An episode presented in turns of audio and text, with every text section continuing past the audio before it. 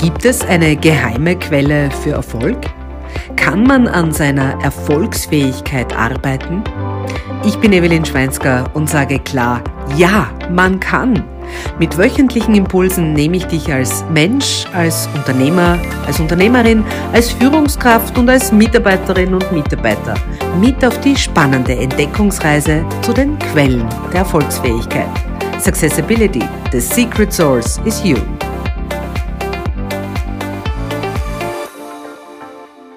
Hallo und herzlich willkommen zu einer weiteren Folge meiner Podcast-Reihe Successibility, The Secret Source is You. Ja, hier in diesem Podcast dreht sich alles, um es auf Deutsch zu sagen, um deine Erfolgsfähigkeit. Denn die Quelle, die geheime Quelle, damit du Erfolg hast, damit es dir gut geht, die bist ganz allein du.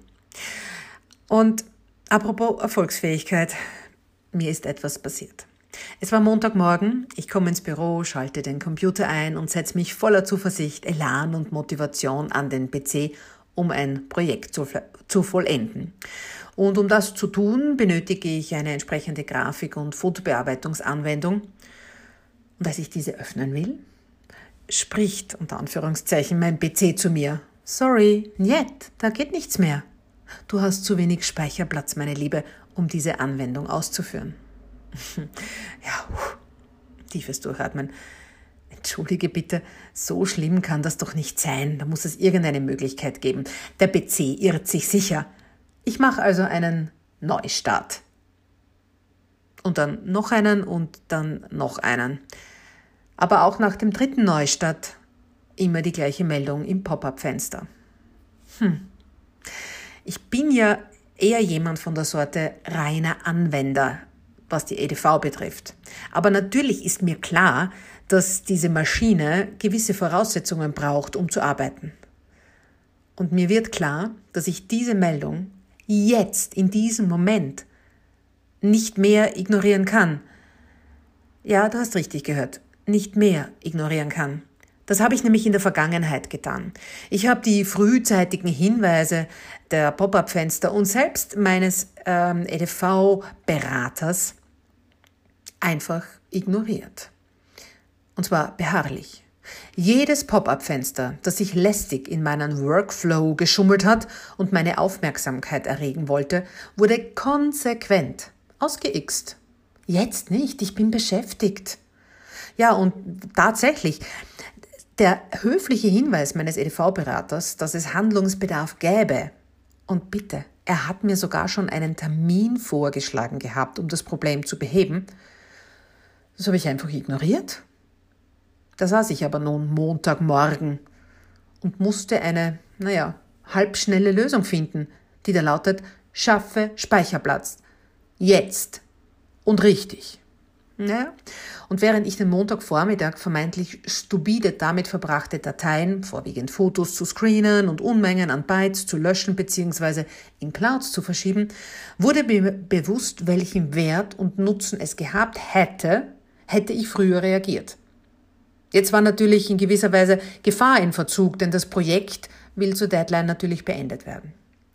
Aber jetzt führt kein Weg vorbei. Das Problem war nicht mehr nur latent, sondern real.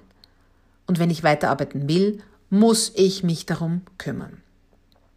Und da wurde mir bewusst, dass unter anderem auch in der Führung unserer MitarbeiterInnen immer wieder frühzeitig Pop-up-Fenster aufleuchten, wir aber Meister darin sind, diese subtilen Hinweise, die tagtäglich kommen, auf eine latente Gefahr hin, einfach zu ignorieren und auf, naja, im wahrsten Sinne des Wortes, X zu klicken.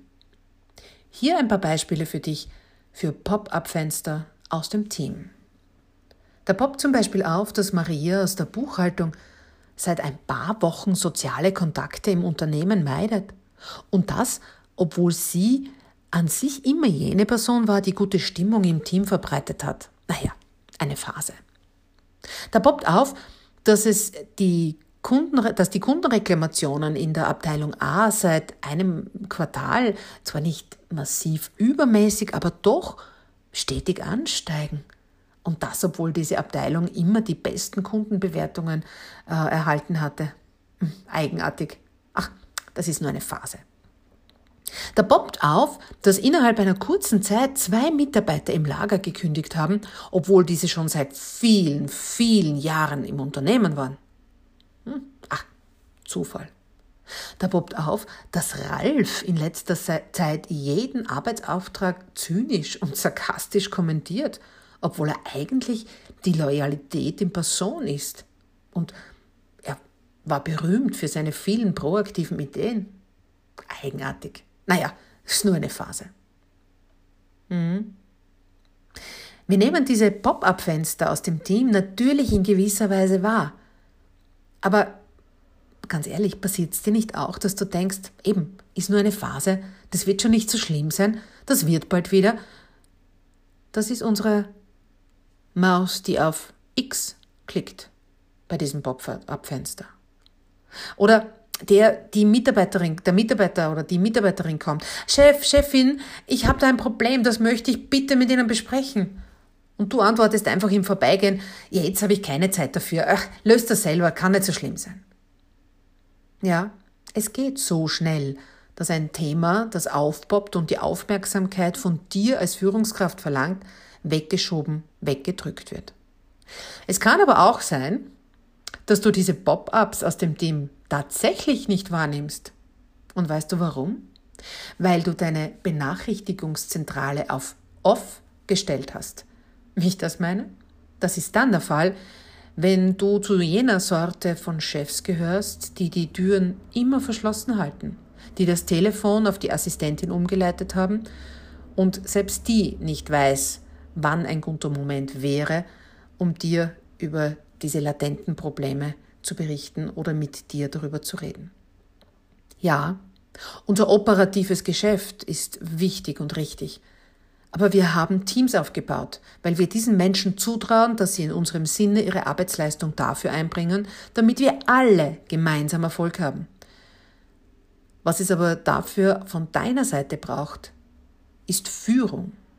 Das ist neben der operativen Tätigkeit ein ganz essentieller Teil deiner Aufgabe und deines Tagesgeschäfts. Und Führung, ja, die hat mehrere Facetten. Da gibt's jene Führung, die Ziele klar kommuniziert und den Weg, die Strategie vorgibt. Da gibt's die Führung, die klar kommuniziert, auf welche Art und Weise wir diese Ziele verfolgen, welche Werte uns wichtig sind und welche, welchen kulturellen Umgang wir pflegen wollen. Und da gibt's die Führung, die Entscheidungen trifft.